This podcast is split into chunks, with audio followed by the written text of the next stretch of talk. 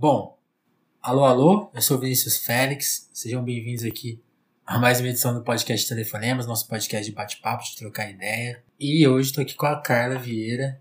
Ela é bacharel em Sistema de Informação pela USP, mestranda em Inteligência Artificial pela USP também, engenheira de software, coordenadora do Perifa Code. O que mais, Carla? Que, que, como que você se Olha, apresentaria? Essa é difícil. A apresentação às vezes muda dependendo do evento, dependendo do lugar. Mas eu acho que, em resumo, tem essa questão do trabalho, né? Eu faço, trabalho com engenharia de software, ou desenvolvimento de software. Faço mestrado, é, participo do Perifacode, da coordenação, né? Da comunidade, que é voltada para pessoas periféricas na tecnologia. Eu recebi um título da Google, que é, um, é o Google Developer Expert, que é um reconhecimento, na verdade, é, sobre pessoas que atuam na comunidade falando de uma categoria específica. É, além disso, eu tenho um canal no YouTube para falar sobre inteligência artificial, falar sobre é, conflitos éticos, sociedade, impactos da tecnologia. E acho que resumo é isso. Entendi. E, e tentando começar pelo começo, assim, como que tudo, tudo isso chegou na sua vida? Assim, como que você. Como que a, te, a tecnologia te pegou, assim, pra, nesse nível de para você se interessar em estudar isso tão profundamente assim? Onde que foi que te que te pegou? Onde começa essa história? Essa é uma pergunta difícil. Não, eu já parei para pensar nela várias vezes e recentemente eu lembrei de uma coisa que eu não lembrava da minha infância. É, eu tive a oportunidade de estudar numa escola particular como bolsista, objetivo, uma escola bem tradicional e aqui na minha cidade. E aí o que aconteceu foi que essa escola em específico, os alunos do segundo ano do ensino médio, do primeiro e do segundo ano certo. do ensino médio, tinham que fazer uma apresentação de monografia. Um TCC mesmo, com norma BNT, apresentar para uma banca, Entendi. encadernar, fazer slides, plateia, julga, julgando, enfim, bem complexo. E, e aí, do, em um desses TCCs eu fiz, o primeiro foi sobre movimento estudantil de 68. Que demais. E o segundo foi sobre internet. Então, o tema era internet. Então, foi como surgiu a internet, o que acontece com a internet.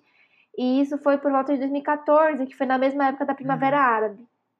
Então, nessa época, é, vários dos debates estavam em torno sobre a, a força que as redes sociais tinham é, de manipular a informação ou de levantar debates importantes, né, de fazer as pessoas manifestarem a sua liberdade democrática, protestarem. Eu acho que a Primavera Árabe foi bem marcante. Depois disso, eu acho que os debates no Brasil também passaram a ser mais é, fortes, né? O impeachment da Dilma, é, várias coisas que estão acontecendo até hoje, né? A gente precisa nem falar sobre isso. Mas, dramático. enfim, eu acho que esse foi um ponto importante. É dramático. Mas eu acho que esse foi um ponto importante para eu entender mais sobre internet e pensar nessas coisas, assim. E na época eu tinha um blog, é, que ele existe até hoje, que é carlavieira.com.br. Não é meu portfólio, é um blog mesmo. Que existe desde 2014. É, é um blog de livros. É, ele, eu fazia resenhas, eu sempre gostei de ler. Então eu fazia resenhas e eu fazia, eu tinha um Tumblr, aí depois eu migrei pro Blogspot, e aí eu acho que esses foram meus primeiros contatos com programação, assim, né? HTML, CSS, JavaScript, que são linguagens da área de computação. Então foi meu primeiro contato. Eu acho que depois disso eu comecei a buscar faculdades e cursos relacionados a isso, né? Eu tinha que fazer uma faculdade, tinha que ser uma faculdade pública. Então eu comecei a pesquisar todas as faculdades que tinham é, web design ou coisas relacionadas. Aí tinham várias, Mackenzie, SPM, né, particulares, e públicas não tem, né, muito um curso de web design, de de tecnologia, é computação. Ou sistemas de informação, que foi o que eu cursei. É, exatamente. E aí eu fui para sistemas de informação na USP porque era perto de casa. Então acabou que esse foi meio que os meus primeiros contatos de computação e como eu tinha que fazer alguma faculdade, é, computação acabou se tornando engenharia no geral, acabou se tornando uma opção porque eu sempre gostei de resolver problemas. E um professor meu de matemática me disse que engenheiros uhum. resolvem problemas. E eu gostava de problemas tipo matemática, física, química. Eram as matérias que eu mais gostava. Sim. Mas você tá. A sua história tá me lembrando um pouco a história da nossa convidada anterior aqui, que é a, a, a Anne, né? E, uhum. e ela comentando assim, ela, você, você citou aí algumas matérias de exatas, né?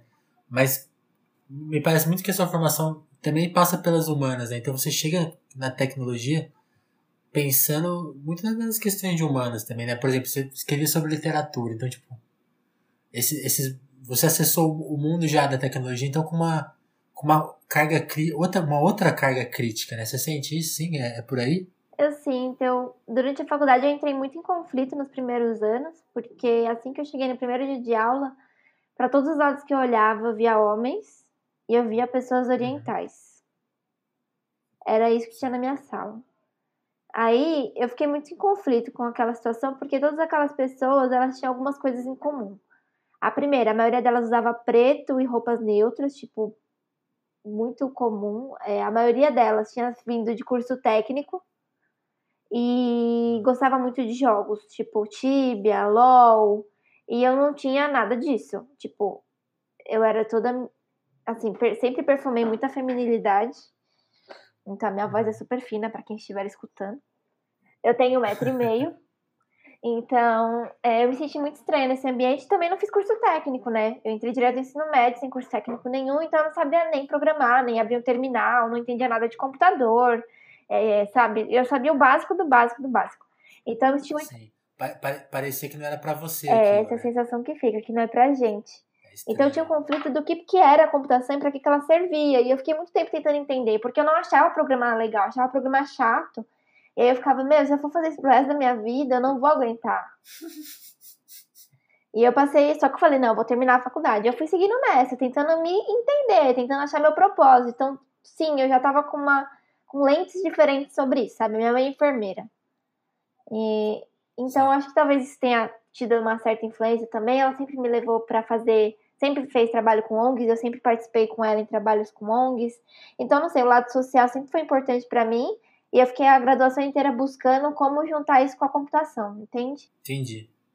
Então, então como você já tinha o blog, foi natural para você então dar esse passo de, de além de ser a, a pesquisadora, ser a comunicadora, fazer essa essa ponte assim também. Então foi quando quando quando começa esse trabalho mais de fazer a parte da comunicação assim acho que com certeza que você falou. Esse trabalho começou quando eu comecei a palestrar em 2018, 2017 a 2018. 2017 eu fui no meu primeiro evento de programação para mulheres, numa comunidade chamada Programaria.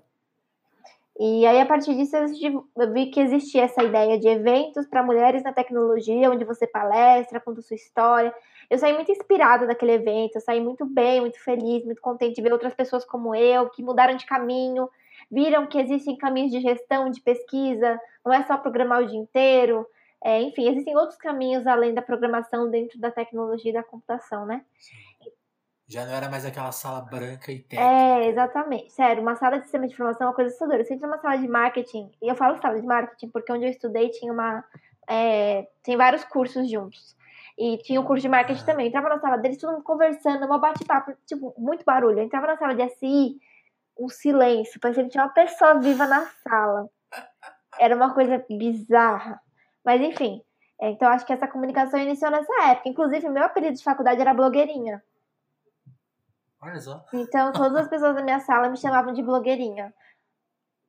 Porque eu sempre gostei de me comunicar. Eu achava estranho esse estereótipo de ah, as pessoas de SI. Todos os professores reforçavam isso. Não, que a galera, os caras, né? O pessoal gosta de falar disso. Ah, porque os caras de sistemas de informação são quietos, eles gostam de jogar, ficar sozinhos, antissociais.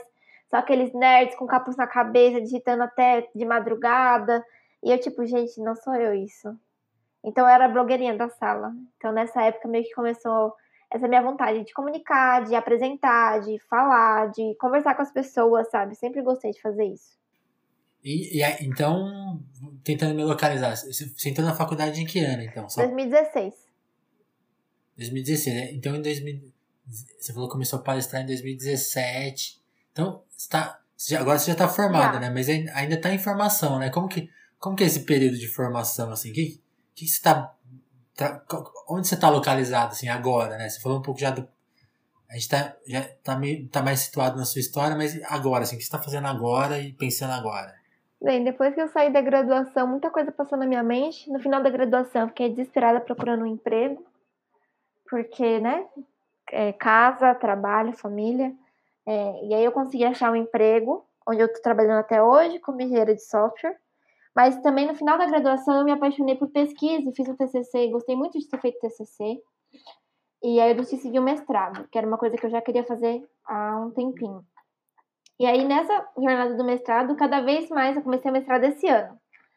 Cada vez mais eu tenho me identificado com pesquisadora, sabe? E sempre foi meu sonho ser professora, era coisa que eu falava que eu queria ser quando eu era criança. Então eu tô nesse momento de descoberta mesmo, de me descobrindo pesquisadora, né? é, vendo como eu gosto disso, tendo a oportunidade de lecionar algumas aulas na USP. Enfim, eu acho que eu tô me redescobrindo, tá sendo um mestrado tá sendo um período de descobertas mesmo. Legal. Então vamos tentar falar agora dos, desses assuntos que você pesquisa, né? Quais são exatamente? Por, por exemplo, no seu canal, que chama E aí Carla, né? Que é um, um trocadilho com esse aí é um trocadilho com inteligência artificial, né? E mas eu vi que você também está estudando uma, uma questão, quer ver? Eu tinha visto aqui, agora eu, agora eu perdi a, a anotação, mas você estava fazendo uma pesquisa sobre. Cadê? Que é o que você aprendeu recent, recentemente, sistemas de informação. Da democracia? Da, é, essa. Vamos, não sei qual, não sei qual você quer começar falando, mas pega, pega algum deles e, e, e fala assim da, da sua, da, do que você está pesquisando especificamente. Tá. Qual que você prefere começar? Vamos começar do começo. Assim que eu entrei no mestrado, eu entrei para estudar explicabilidade de inteligência artificial. O que é explicabilidade? Explicabilidade é uma área de pesquisa que se propõe é, que algoritmos sejam mais inteligíveis para os seres humanos, que eles não só tomem decisões, mas que eles expliquem o porquê das suas decisões. E isso se tornou importante porque a gente vem vendo vários casos de discriminação algorítmica, de vieses, de falta de respostas, né? Para a área de saúde, por exemplo, é muito importante é, que algoritmos podem ajudar, mas é importante que eles expliquem por que que, de repente, recomendou uma quimioterapia ao invés de uma cirurgia para um paciente, igual um médico te explicaria, né? Então, tem sido muito importante essa questão de explicabilidade, interpretabilidade, né? A gente foi perdendo ao longo dos anos, porque a gente foi precisando de algoritmos mais complexos e algoritmos mais complexos são menos interpretáveis para os seres humanos. E isso acabou virando um problema, né? Eles parecem a realidade, né? A gente esquece um pouco disso, né? Sim, com certeza. Nesse caso que você falou da saúde, da saúde sim, além, além dele, e não sei qual, que, qual você poderia exemplificar melhor. Onde que, onde que a gente enxerga o, o racismo no algoritmo atualmente, assim, pra gente ter. Pra dar um exemplo, pra não ficar tão, tão abstrato, assim. Olha, tem alguns casos. Um caso clássico é reconhecimento facial. Então, o reconhecimento facial já se mostrou uma tecnologia muito racista por vários motivos. Né? E tem vários casos sobre isso. Tem estudos de pesquisadores falando sobre o problema dessas técnicas e fazendo alguns testes propositais, né? A gente teve recentemente a polêmica do algoritmo de corte do Twitter, né, que tem a ver com imagem, reconhecimento de, imagens. Né? Reconhecimento facial é usado pra, muito usado no mundo todo para vigilância, para segurança pública.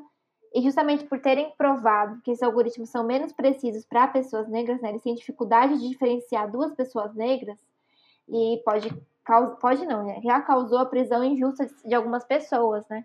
Então mostrou uma tecnologia bem problemática nesse sentido.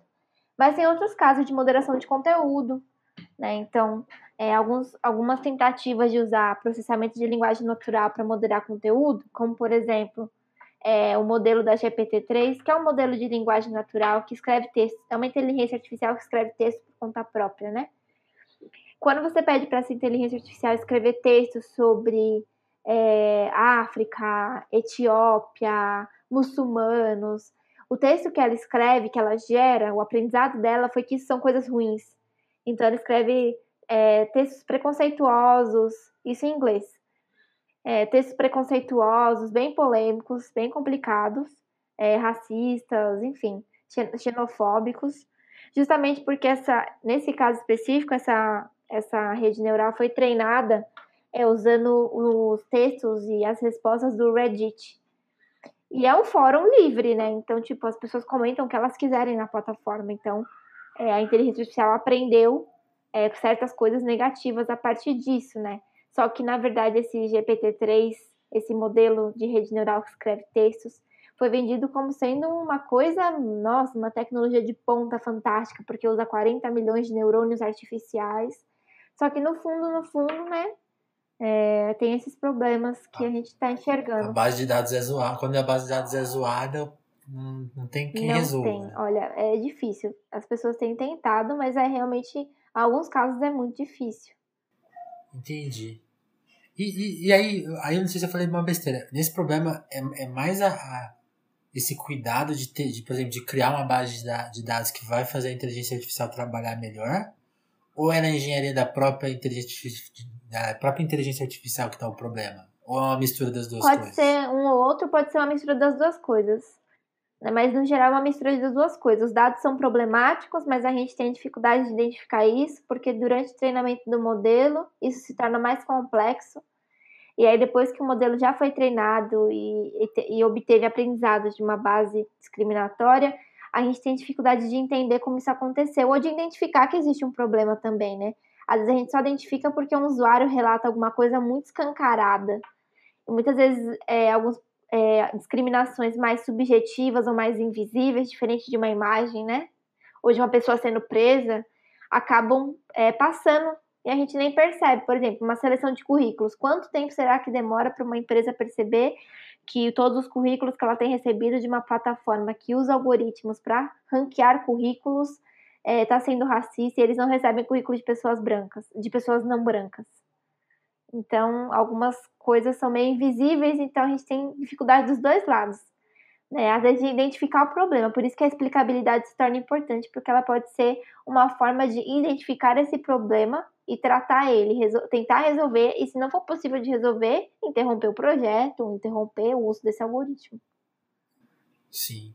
Porque é, é, muito isso, né? Acho que uma parte do seu trabalho, então, é muito. Além de fazer a pesquisa de como resolver esses problemas, também tem essa parte, então, de denunciar, né? Pra gente encarar cada vez menos os algoritmos como uma realidade fria, né? Como uma realidade dada. É que nem você, sei lá, abrir o Netflix e achar que aqueles são os filmes que existem, né?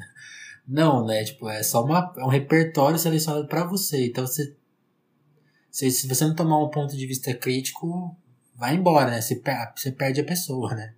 É, exatamente. Eu acho que qualquer pesquisador, da mais uma universidade pública, tem que ter esse trabalho de denúncia, sabe? Né? Se não for eu denunciar o que os algoritmos de grandes empresas, não vão ser essas grandes empresas que vão por conta própria falar: nossa, desculpa aí, nosso algoritmo é racista e a gente ganha milhões de reais por ano com isso. Isso não vai acontecer no mundo que a gente vive, né? Então, eu acho que é realmente. É, até por isso, nossa, eu vou acabar puxando um conflito com um, uma polêmica grande, mas. É, é justamente por essa, essa, esse papel de apontar que existe muito conflito entre, por exemplo, nos Estados Unidos principalmente, em empresas como a Google, a IBM e a Microsoft serem as maiores patrocinadoras e contribuidoras de pesquisas, né? Então, em grandes universidades nos Estados Unidos, essas empresas são as maiores patrocinadoras de grana mesmo, investimento nessa pesquisa. Então, você também entra em um conflito ali, né? Porque onde fica o poder, né, e a liberdade de denúncia de um pesquisador que é patrocinado por uma empresa que produz esse tipo de algoritmo, mas que também quer pesquisar é, vieses algoritmos e que também quer influenciar a legislação em cima desses algoritmos, né? Então gera todo um conflito. Legal, legal que você contou com esse ponto do Google, por exemplo, você falou, né? Você, por exemplo, tem esse reconhecimento do Google. É, explica ele para ninguém ficar assim, para não ter nenhum mal entendido. O que, que, que é isso e quando você conseguiu ele? Como que foi? Bem, esse reconhecimento é um programa que você participa com outras pessoas, você não, você não tem nenhum vínculo empregatício. Na verdade, você recebeu um reconhecimento por contribuição para a comunidade, né? Essas empresas geralmente patrocinam eventos de tecnologia, né? E aí eles também reconhecem pessoas que palestram, dão mentoria, oferecem suporte e de viagem, por exemplo. Então, o Google Developer Experts é um reconhecimento de desenvolvedores no mundo todo que tem conhecimento em alguma tecnologia da Google ou alguma categoria é, de conhecimento, no meu caso é aprendizado de máquina. E aí, justamente por isso, tem acesso a, a testar programas em beta, é, acesso a mentoria com pessoas da Google. Enfim, é uma forma de se conectar e de fazer parte de uma rede meio que restrita, sabe? E é uma coisa temporária, isso dura um ano. Aí depois de um ano você pode decidir se você quer renovar ou não. Né? Então, as, as, pessoas entram nisso por vários motivos. O meu motivo foi realmente alavancamento de carreira e conhecer pesquisadores da área de. O Google é uma das empresas que tem a maior área de inteligência artificial e ética é, do mundo. E tem muitas pessoas boas, assim, né? Por mais que a gente tenha a questão de conflito de empresas, tem muitas pessoas boas trabalhando ali naquele time de diversidade, IA e ética. E aí, durante esse programa, tive a tô tendo a oportunidade de fazer reuniões com essas pessoas, né? Entender o que elas estão pesquisando, porque elas também têm é, vários artigos muito fortes na área de explicabilidade, muito críticos. Então, acaba, pelo menos para mim, sendo uma forma de fazer conexões, né? De fazer contatos e carreira mesmo. Sim. E a, a gente está falando bastante do seu trabalho. Eu queria pensar assim, a, nesses assuntos que você pesquisa, até para chegar, por exemplo, nesse, nessa, nesse, nesse artigo que você acabou de fazer, né, dos sistemas de informação para a cyberdemocracia, e como que os assuntos vão chegando? Você, agora que você já está posta como pesquisadora, reconhecida, aí pensando numa carreira, pensando na parte de fazer a parte seu canal de YouTube de comunicação, é, por exemplo, aí nesse artigo, por exemplo, você começa a falar de capitalismo de vigilância, decol decolonização, teoria crítica, teoria crítica da tecnologia, que você escreveu aqui no Twitter, né? Como que esses assuntos vão, vão chegando para você? Como que você vai selecionando eles? Assim, qual, como esse, esse seu repertório mais recente, como ele foi, foi se formando? É, eu sigo vários pesquisadores de todo mundo e do Brasil também, né, focados em inteligência artificial e ética, em é, inteligência artificial responsável, em racismo algorítmico. E eu fui acompanhando o que eles discutem, né, o que eles estudam, o que eles leem, quais são os artigos mais recentes publicados, sobre o que eles tratam. E nessa disciplina específica de sistemas de informação para ciberdemocracia, foi uma disciplina do mestrado que eu cursei, é, a gente tinha que escolher um tema e escrever um artigo sobre isso. E eu fiquei muito tempo pensando em como conectar pelo menos que um pouco o tema que eu estou no mestrado com, é, com isso, né? E aí a primeira coisa que eu pensei foi tentar entender algum, alguma tecnologia que o governo brasileiro usa que tem a ver com inteligência artificial. De primeira, reconhecimento facial foi o que veio na minha mente, porque eu acho que é um dos casos mais interessantes que eu já queria estudar há um tempo também. Né? Quais são as implicações de usar reconhecimento facial para segurança pública? Porém, recentemente também eu li um artigo que inclusive foi de um rapaz é, da DeepMind, que é uma empresa que tem, tem ligação com a Google, uma instituição de pesquisa que tem ligação com a Google, e ele escreveu um artigo sobre decolonização da inteligência artificial. O artigo tem umas 40, 30, 40 páginas. Eu li o artigo de cabo a rabo, li tudo, fiz anotações e a minha mente explodiu naquela leitura. Falei, caraca! Eu nunca tinha parado pra... Aliás, eu, já... é, eu falei, caramba, eu já tinha parado para pensar nisso, mas não tão profundamente quanto ele expôs. E aí eu eu pensei, talvez eu consiga ligar as coisas, né? E aí eu comecei a ler sobre decolonização. Aí eu comecei a fazer uma revisão bibliográfica mesmo, porque né, eu sou uma pesquisadora de primeira viagem, devem ter outras pessoas pesquisando sobre o assunto. Eu comecei a pesquisar tudo que eu podia sobre é, dos dois lados, decolonização da tecnologia e da computação. Uhum. Eu achei só artigos em inglês, não achei nada em português e reconhecimento facial e vigilância pública no Brasil. Aí sim eu achei vários artigos do pessoal das ciências sociais, da história, da antropologia, que eu li também e foram muito interessantes. E aí eu fui tentando juntar essas peças, né? Durante as leituras eu descobri a teoria crítica da tecnologia, que era uma coisa que eu não conhecia. E aí eu fui ler sobre o que, que era, ler o artigo que propôs essa teoria.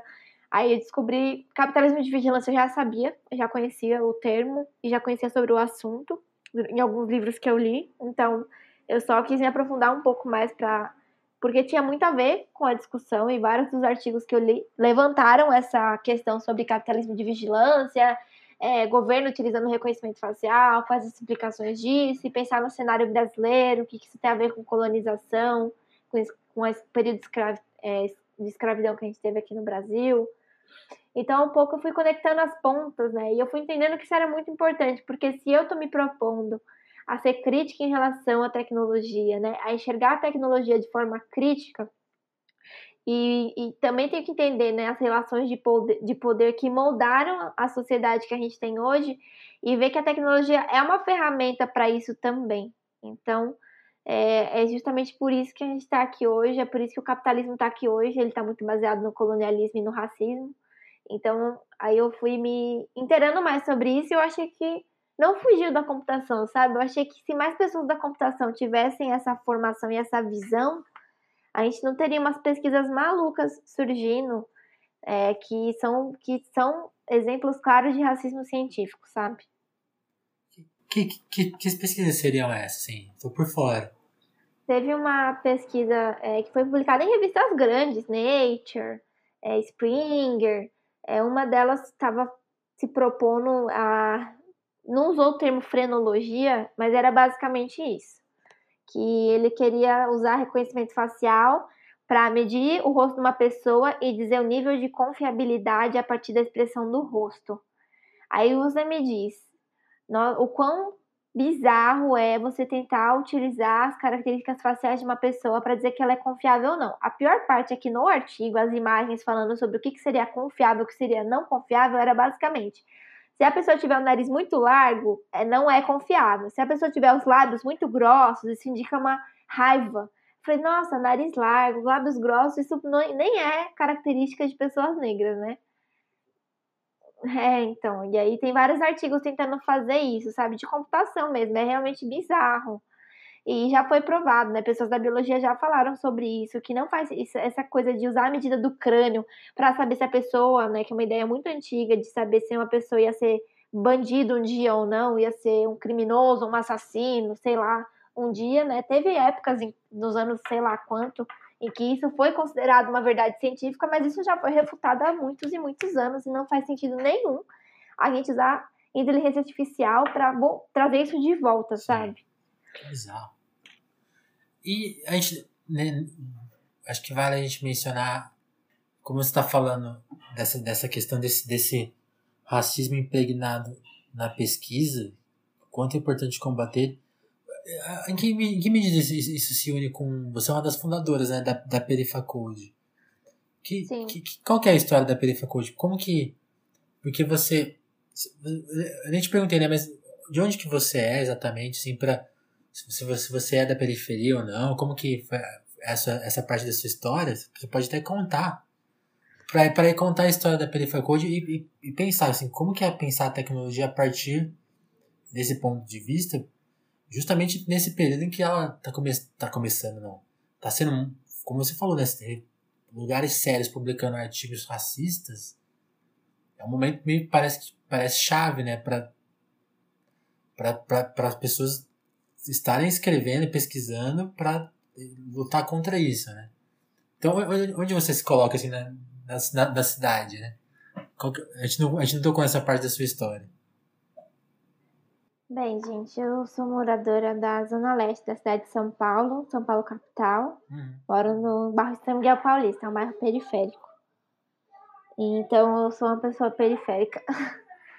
é, e aí a Perifaculdade surgiu de uma amigos que queriam se unir para discutir vivências dentro da área de tecnologia, né? Porque coisas que aconteciam é você não conseguir uma vaga por causa do seu endereço, é, porque você ia demorar muito para chegar no trabalho nas zonas mais centrais, né? Paulista, Zona Sul de São Paulo, que leva duas horas, duas horas e meia de metrô.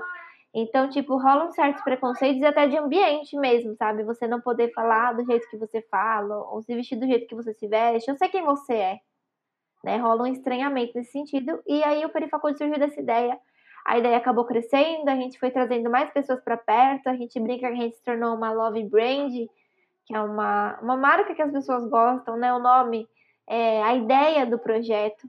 Então, a gente se tornou um lugar onde pessoas periféricas e ou, não somente periféricas, né, de favelas, periferias, guetos ou zonas rurais, é, conseguem se encontrar e conversar sobre as suas vivências e se unir mesmo para desabafar, para ser um ombro amigo, né, para ter um apoio de pessoas que entendem o que você passou, que entendem como foi difícil chegar ali, que entendem os seus problemas, os desafios que é né, sair da periferia e seguir uma carreira de tecnologia e tentar ajudar a sua família e mudar a sua realidade, uma realidade que te foi negada, que você nunca imaginou que poderia alcançar e tentar trazer mais pessoas com você, né? Eu acho que esse é um outro ponto.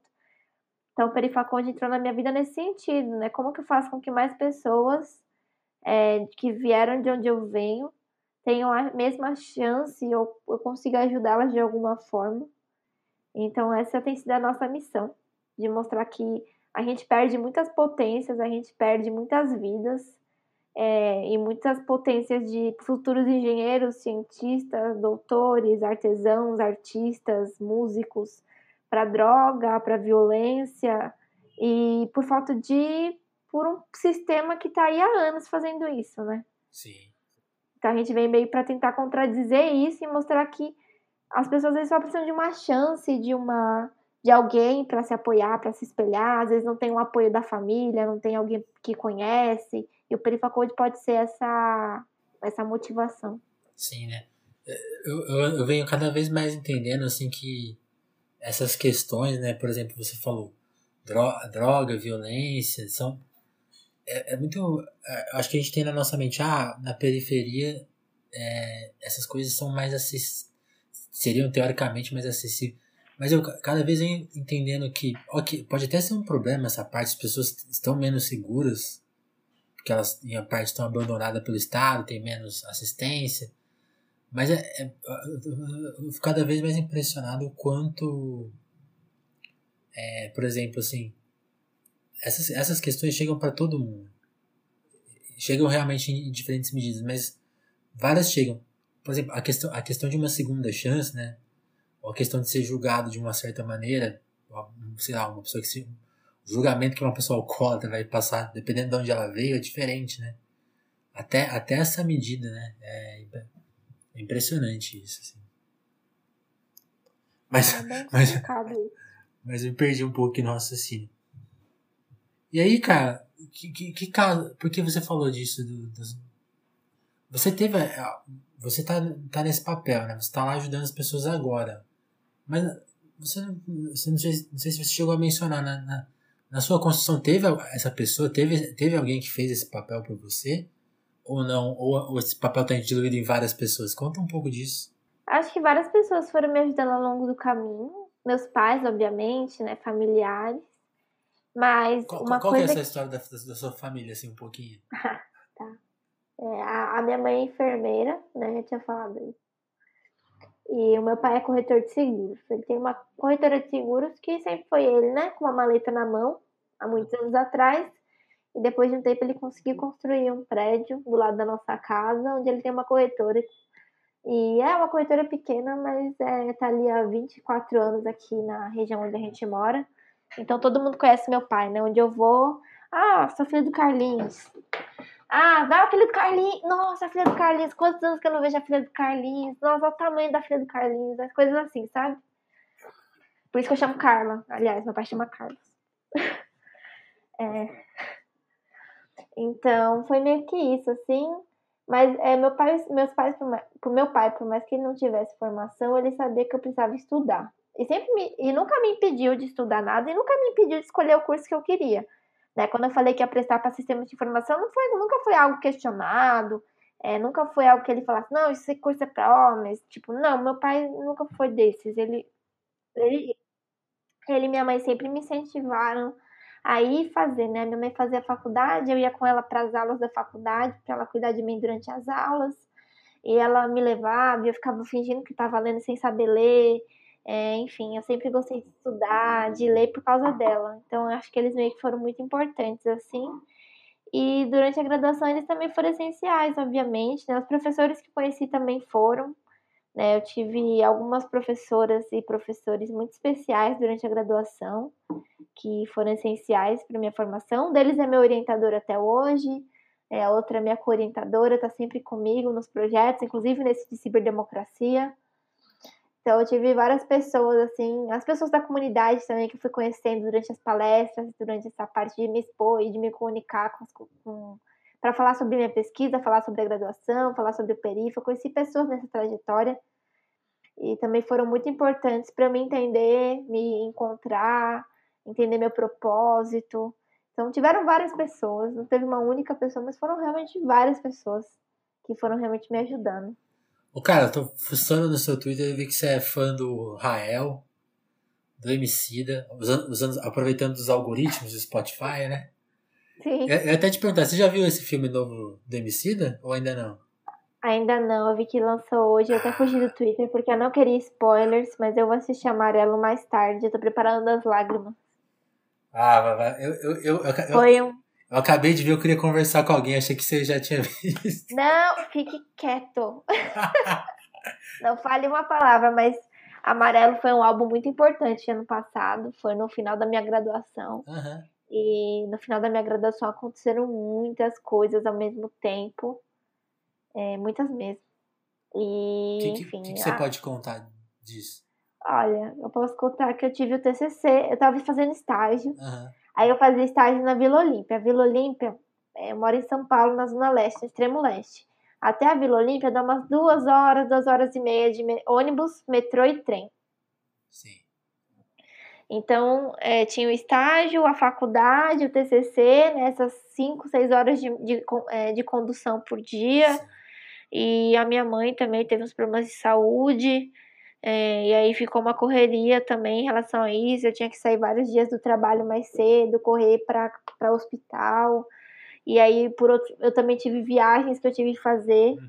por causa das palestras, né? Tipo, ao mesmo tempo que tava essa correria, coisas boas aconteceram. Eu podia andar a primeira vez de avião. E isso também toma um tempão da minha, da minha vida, né? Viajar e tal. No ano passado eu viajei bastante. Enfim, várias coisas aconteceram, vários rolês.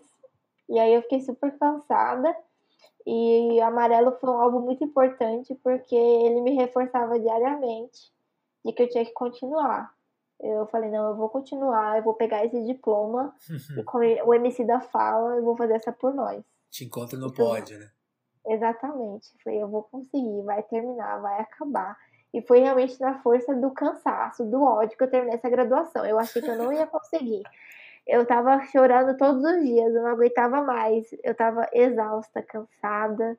Mas deu tudo certo, ainda entrei no mestrado em seguida. Então, acabou a graduação e deu tudo certo. E começou mais uma etapa, né? Covid veio pra falar que né, você achou que esse ano ia ser fácil? Achou 2019 Achou ruim? errado. É. Nossa, eu, eu, eu tive. A minha graduação, ela foi. Ela foi bizarra no final. Quando você falou essa coisa de ficar viajando, eu, eu, foi meio inevitável lembrar, porque hoje eu moro em Ribeirão, mas. E eu me formei aqui. Só que nos últimos seis meses eu, eu fui morar em São Paulo. E eu fico lembrando de ter que vir, tipo, toda sexta-feira pra cá e ficar escrevendo. Foi uma coisa tão bagunçada que você. Mas sabe uma coisa? Mas eu queria, queria, não queria nem falar disso, mas eu queria que você falasse um pouco pra você é, dessa sua percepção sobre São Paulo, né? Porque você falou, você tá na Zona Leste. E aí você vai pra Vila Olímpia, né? Acho que até vale um, um relato seu aí sobre o que que é a Vila Olímpia, né? Que é, é meio que um shopping dentro de São Paulo, né? É uma coisa meio esquisita. Gente, Como que, como que você lê a. Vila Olímpia, assim? Eu acho que é um dos lugares mais bizarros que eu já fui. Pra vocês terem uma noção, é, Vila Olímpia fica a 60 quilômetros da minha casa. Aí eu ia Pensa todos nisso. os dias para aquele lugar. Aí eu saía de um lugar pobre e ia para um lugar onde era praticamente Dubai de São Paulo. Total. Tipo, é, era bizarro, assim, eu trabalhava no- é, num, num prédio que ficava dentro do conjunto do Shopping JK, que é o, o JK Iguatemi. Pra vocês terem uma noção, naquele shopping não tem é, Marisa, McDonald's, isso não existe. Eu nunca tinha visto um shopping que não tinha McDonald's na minha vida. Naquele shopping tem uns restaurantes super caros, tem Chanel, Dolce Gabbana, essas são as lojas que tem lá dentro, sabe? Não é tipo, é umas lojas comuns assim. Zara, é umas coisas muito loucas. Então é um outro universo, assim, é uma região muito rica de São Paulo, né? Itaim Bibi, Olímpia, é uma região muito, muito rica. E eu trabalhava bem naquela região. A minha percepção, primeiro, era que era muito ruim de chegar e é um lugar que qualquer jeito é ruim. De carro é trânsito, de trem é pior ainda, de ônibus tem trânsito junto. Então não tem opções de sair dali, é realmente muito cheio. É, as minhas esperanças eram que eu saísse, eu saía, eu preferia ficar até 9 horas no trabalho para não pegar trânsito e sair mais tarde de lá do que tentar sair tipo 5 horas da tarde, que era o horário de pico total. Sim, sim. Então, no geral, eu esperava sair mais tarde. Ficava, sei lá, estudando para faculdade no estágio, né, lá no escritório, fazendo outra coisa da faculdade, para depois ir para casa. Nossa, isso, Mas no geral era muito ruim. isso me dá muitas lembranças, porque quando eu trabalhei em São Paulo, às vezes eu fazia isso também. Tipo, eu morava mais perto do centro, ali, né? Campos Elíseos, né? E, e trabalhava em Pinheiros, que é quase o mesmo rolê da Olímpia, né? Eu também, eu, eu, eu também lembro assim, ah, vamos ficar aqui até 9 horas, que é mais fácil voltar pra casa. Tudo bem, tudo bem ficar aqui, perder essas 3 horas de. que já não tô ganhando mais pra estar aqui, mas voltar pra casa agora é muito Não, é, total. E pra comer, essa, acho que essa era a minha pior parte. É, eu tentei seguir o ritmo das pessoas que trabalhavam comigo, do meu chefe, do pessoal do meu almoçar time. fora direta, né? Mas, gente, naquela região você não paga menos do que 35 reais pra almoçar. Então, é, é bizarro. Aí, depois de um tempo, eu arrumei uma colega estagiária comigo e a gente marmitava todos os dias. E foi a melhor decisão que eu já tomei. Então, todos os dias eu preparava e levava marmita, porque era muito mais válido, sei lá, fazer marmita e gastar o meu VR com compra em casa. E, ou comer algum doce no shopping depois, né? Algum sorvete, Sim. alguma coisa assim, tipo, muito mais, nossa, muito mais válido. De vez em quando, quando tinha aniversário de alguém, né, e todo mundo vai no restaurante em conjunto, mas também a galera quer nos restaurantes mó caro, rodízio árabe, vários rolês, tipo, aí é um pouco complicado, né? Acho É. que esse foi um constrangimento que eu passei bastante durante o meu tempo de trabalho, Eu lembro, mas é complicado. eu lembro de uma vez que eu tava. Eu fui trabalhar numa, numa revista, né? Aí acho que era no primeiro ou segundo dia, tipo, ah, vai ter um almoço da galera, aí se você quiser ir. Aí eu fui e cheguei lá, tipo assim, eu lembro de que um prato era, tipo, sei lá, 120 reais. Eu falei, cara, que lugar é esse? Assim, eu fui mó na inocência, não, eu vou lá, eu vou lá comer um pratinho e tal. Pois Não, é. não tinha nada abaixo de quase desse preço. Eu falei, cara, vocês são tudo. E aí depois eu lembro de trabalhar em um lugar também que. Aí eu até, ia até te perguntar se no seu lugar que você trabalhava era assim, mas que quem levava a marmita era. O pessoal via meio com a cara meio torta, assim, não tinha micro-ondas no, no ambiente, a pessoa tinha que dar mó rolê pra ir atrás do micro-ondas. Como que era lá no seu ambiente? Era, era de boa? Ah, não, onde eu trabalhei era muito de boa. Ah, tinha uma copa isso. gigante. Não, é, tinha uma copa gigante.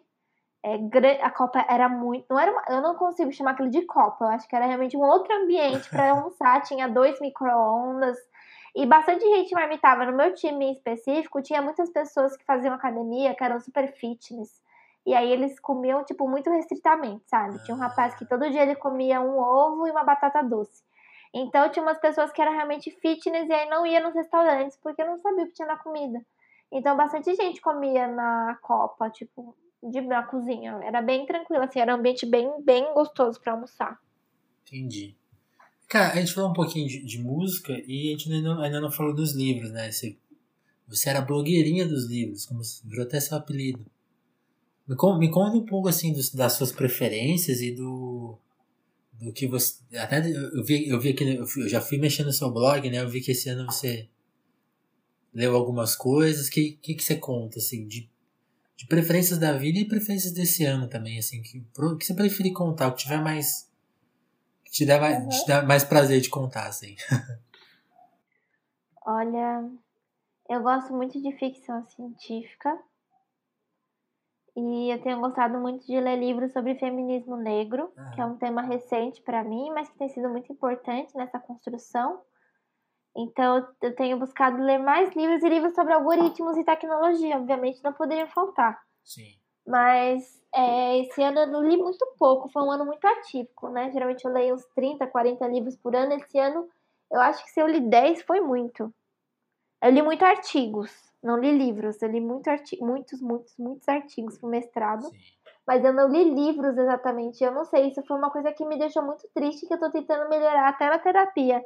Porque ler me faz muito bem, eu gosto muito, né? De tirar um fim de semana, acordar um pouquinho mais cedo, deitar com meu livro no colo, no sofá e ficar horas ali. E eu não tenho conseguido fazer isso, né? E isso é um sintoma, eu acho, que desse ano maluco que a gente tá vivendo e tudo que tá acontecendo. Mas no geral eu gosto de aventura, gosto muito de ficção científica. Gosto também de romance de vez em quando.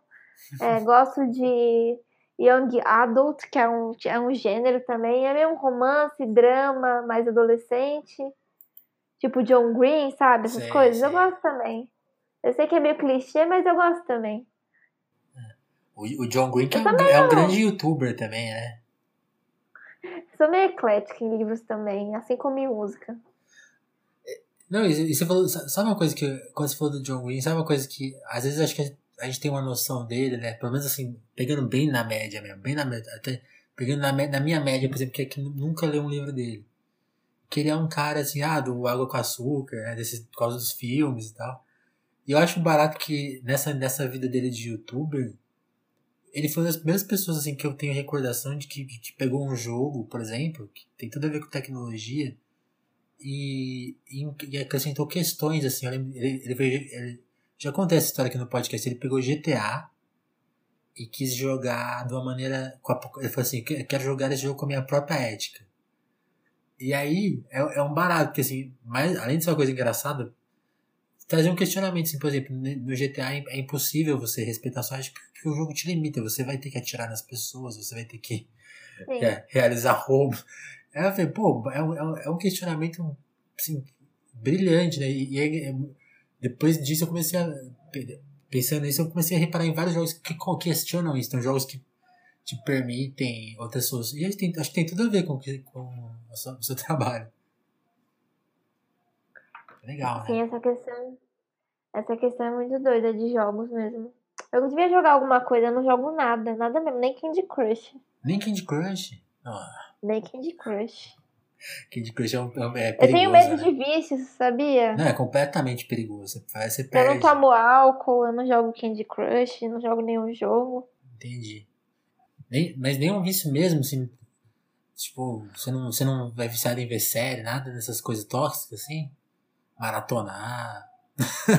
não, eu gosto, mas acho que não é um vício. Tipo, eu nunca deixei de fazer nada.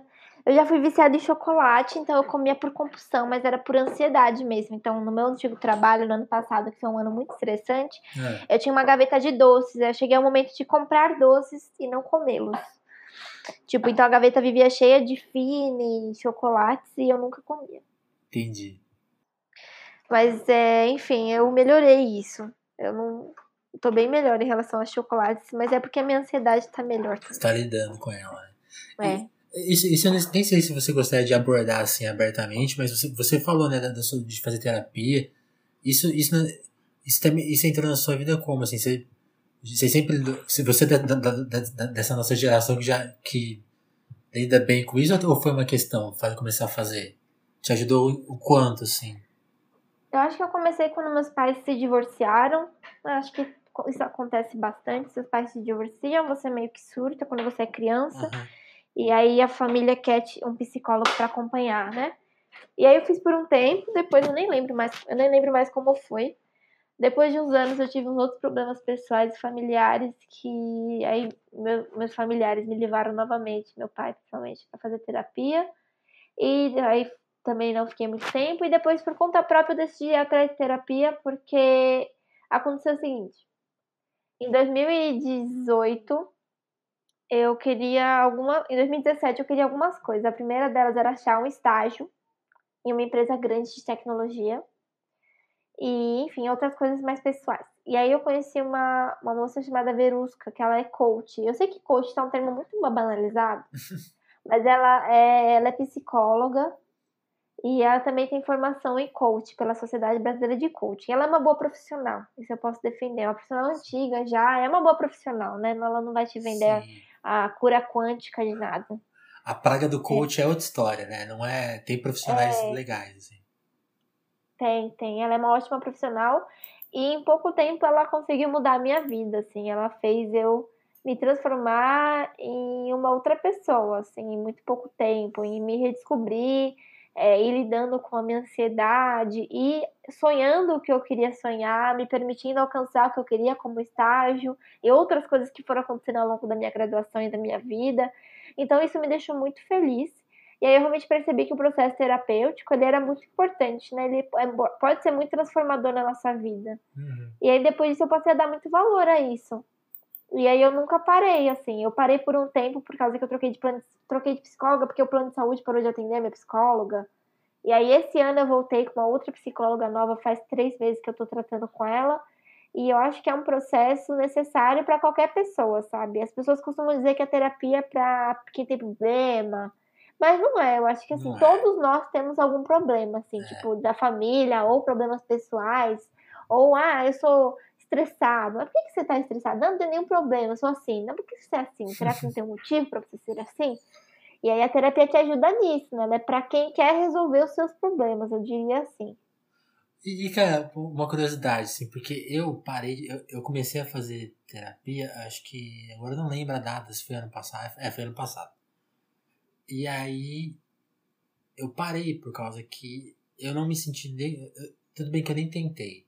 Na verdade, na verdade, eu até fiz alguns testes de fazer digitalmente, mas eu não, eu, eu comecei, eu logo percebi que eu não conseguia me abrir tanto do- da maneira que funcionava na, no encontro físico, pensando assim, tipo assim, não, e a vigilância aqui? Como você lida com isso? Você, você, você- como você viu essa questão? Você consegue, você, você também sentiu essa diferença? Eu só eu fiquei curioso agora.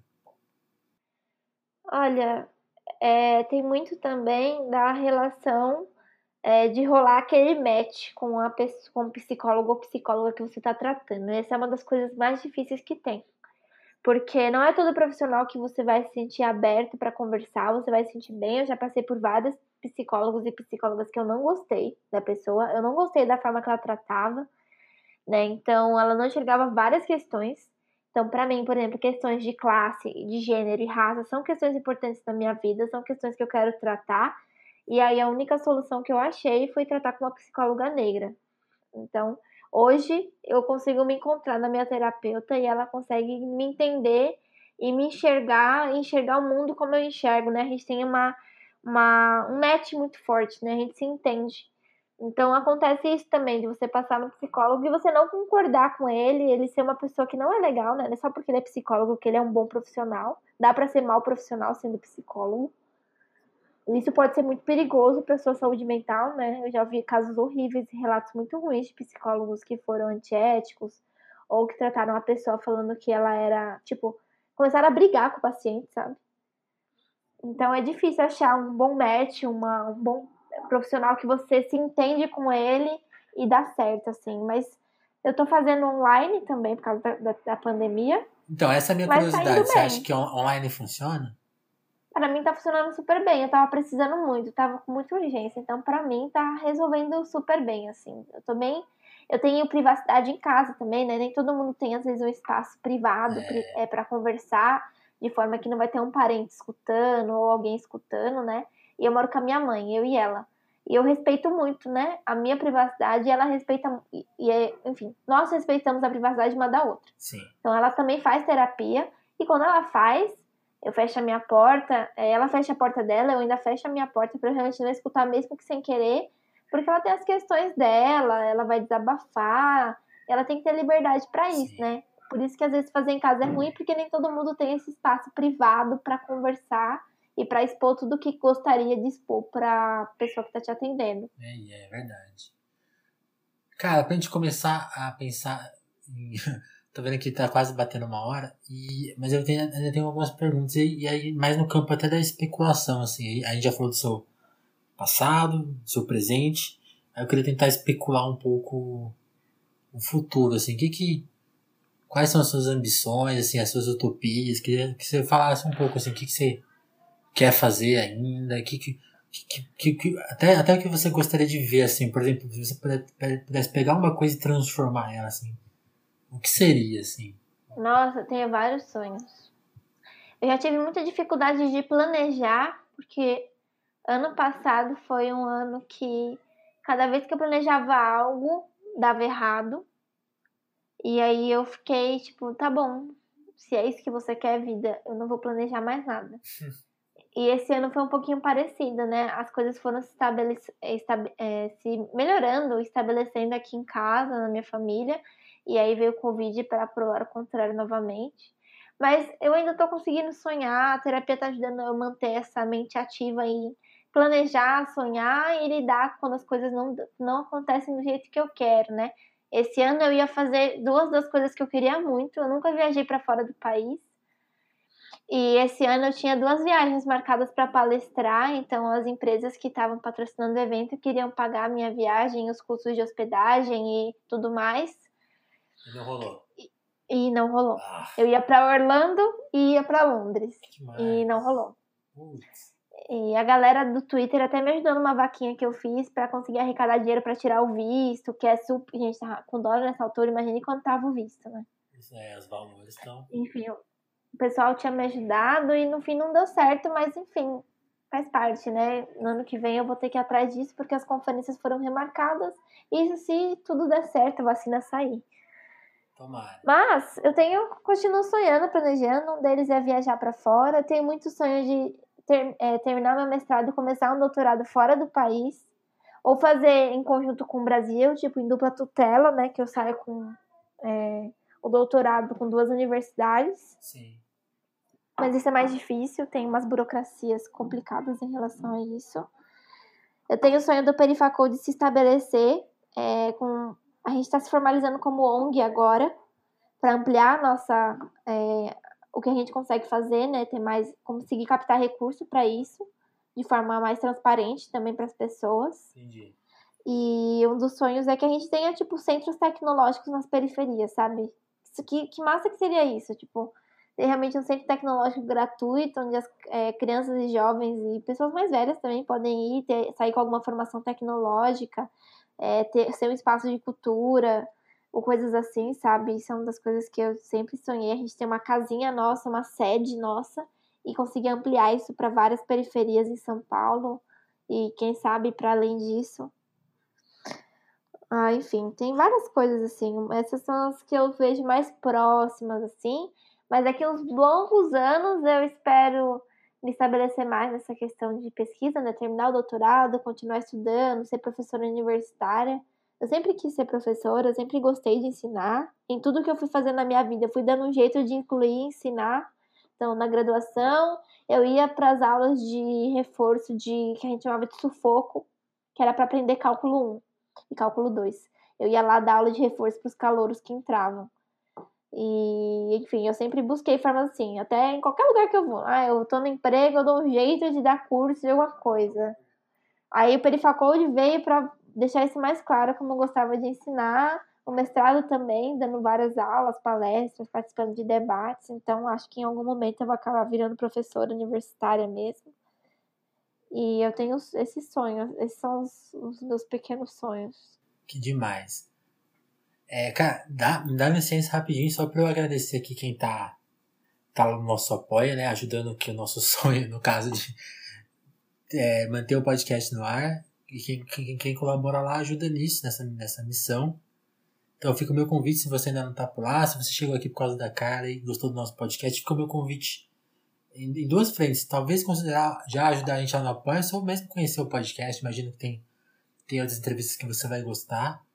Então agradecer quem já, quem já tá lá no nosso apoio, que é, no caso é o Douglas Vieira, o Davidson Matil, o Gabriel Nunes, o Matheus Botelho, a Dagmar Abrantes, o Augusto Batista, André Camurça, o Juan Borborema, a Lívia Rossati, o Sérgio Romanelli, a Adriana Félix, a Sabrina Fernandes, a Jéssica da Mata, a Ismael Bat- Santos e a Dalva Brandes. Muito obrigado a todo mundo e, de novo, meu convite, né? Eu reforço o convite. É, Lá tem vários planos de assinatura, né? Eu, vou, eu, vou, eu tô reforçando o meu favorito do momento, que é o de 10 reais, que é o Quero Desconto em Livro, então você assinar por 10 reais por mês, por mês e ganha um desconto mensal na livraria, livraria e eu tô com dificuldade de falar livraria. Na livraria Alecrim, que é um desconto mensal, pra, que é uma loja virtual, uma livraria independente lá do Rio de Janeiro. 15% mensais para você fazer uma compra por mês, né? Então dá para fazer uma compra ca- caprichada, por vários livros na sacolinha lá e levar com esses 15% todo mês. Basta você assinar com essa nessa faixa de 10 reais. Então, pra Carla, que é fã de livros, fica a dica. Pode então é isso. deixar. E, cara, te agradecer pelo papo, pelo, pelo, pela sua disponibilidade. Você tava super corrida aí, né, pra entregar texto, fazer um monte de coisa e você foi super cuidadosa, agendou lá no papo. Não, eu vou ter esse tempinho. Então, te agradecer muito por isso e foi um papo muito bom. Valeu. Não, valeu pelo convite, Vinícius, e valeu, gente, por escutarem esse episódio e conhecerem mais sobre a minha vida. É isso, né? Tem, que- tem que mandar o pessoal ir lá no seu YouTube e aí, Carla, Indica, indica faz essa divulgação pro pessoal. Bem, gente, se inscrevam no canal, vão lá no EA Carla, aprender sobre inteligência artificial, sobre discussões de ética e sociedade, saber mais como funciona o mestrado. Bastante gente me aborda com dúvidas sobre como funciona o mestrado, o que uma pessoa cientista é, da computação faz, o que, que, que eu pesquiso, como funciona o processo científico. Então, estou sempre buscando trazer isso de forma mais simples e desmistificada para as pessoas. E se você acredita nesse conteúdo, a gente também tem um apoia. Ah, e aí você pode apoiar o canal. Eu, o canal foi um experimento né, desse ano, foi uma coisa que eu sempre tive o sonho de fazer e nunca tive a coragem de me arriscar. E esse ano eu decidi me arriscar, porque é muito difícil para mim me expor por vídeo. É, pode parecer que não, por mais que dê palestras e coisas e tal, mas ainda é difícil pra caramba. É e tá sendo uma luta diária. E, enfim, aí eu tô. Pra ano que vem, com certeza vai vir muita coisa massa. E já aprendi um pouquinho mais sobre vídeos, né? Foi um tempo de experimentação, o que, que as pessoas gostam de assistir, como que o público engaja. E acho que ano que vem vai, ter, vai começar a ter muito mais conteúdo por lá, mas podem conhecer. E o Perifacode também, por favor. Sim, né? Vamos entrar. Quer aprender tecnologia, pode vir com a gente, que sempre tem contatos, sorteios de eventos, sorteios de livros, tem muita coisa. Ah, que legal eu tenho um, um, um, objetivo que é quando a gente alcançar a meta do lá do nosso apoia-se, que é 3.500 reais, 3.500, todo o excedente eu vou dedicar para iniciativas independentes. Então eu espero que um dia a gente consiga ter um excedente para ajudar lá no seu apoia-se. Já fica essa missão dupla, assim, que a gente não quer dobrar Olha a meta, a gente só. quer dividir a meta. Tem essa coisa. Olha só. Cara, Mudança de mentalidade, gostei sim, dessa. Sim, sim. Cara, de novo, brigadão. Até daqui quero te, daqui mais pra frente a gente se reencontrar pra você contar mais, mais histórias, que imagino que você vai fazer muita coisa. Ah, nossa, tem muitas histórias. Nem todas permitem eu falar no podcast, mas tem muitas coisas. Pessoalmente, quem sabe. Beleza, então. A gente, a gente marca esse encontro aí pós-pandemia. Combinado. Valeu, cara. Tchau, tchau. Valeu, tchau.